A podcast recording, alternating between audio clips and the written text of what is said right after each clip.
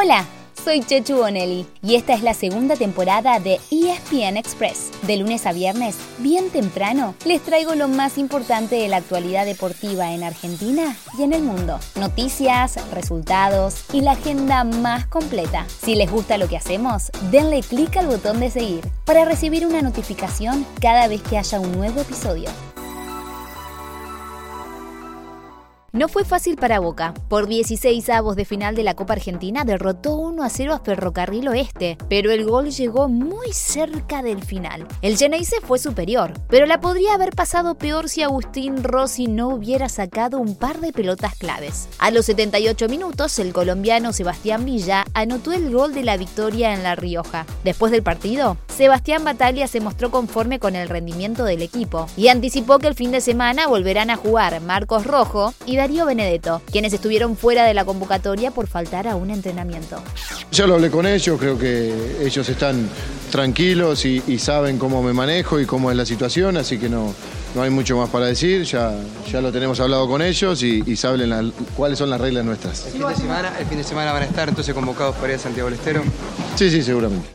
En octavos de final, el rival de Boca será Agropecuario, de la Primera Nacional. El equipo de Carlos Casares sorprendió a Racing y le ganó 2 a 1, a pesar de arrancar perdiendo en Jujuy. Y en el cierre, en San Luis, Vélez eliminó a Independiente Rivadavia de Mendoza. Aprovechamos para contarles que en el Fortín se habla cada vez más de la posible llegada de Diego Godín, hoy en Atlético Mineiro. El uruguayo, capitán de su selección, tiene una relación muy cercana con el nuevo técnico, su compatriota, el cacique Medina. Además, eh, busca minutos de juego para llegar en la mejor forma a fin de año al Mundial.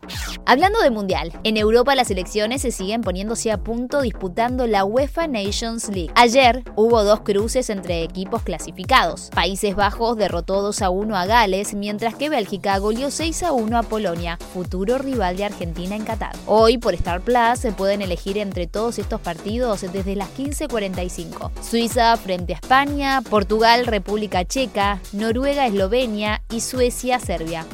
Nos vamos a la NBA, ya que anoche se jugó el partido número 13 de las finales. En Boston, los Celtics derrotaron a los Golden State Warriors para ponerse arriba 2 a 1 y mantener la ventaja de la localía. El próximo encuentro será el viernes a las 10 de la noche por ESPN y Star Plus.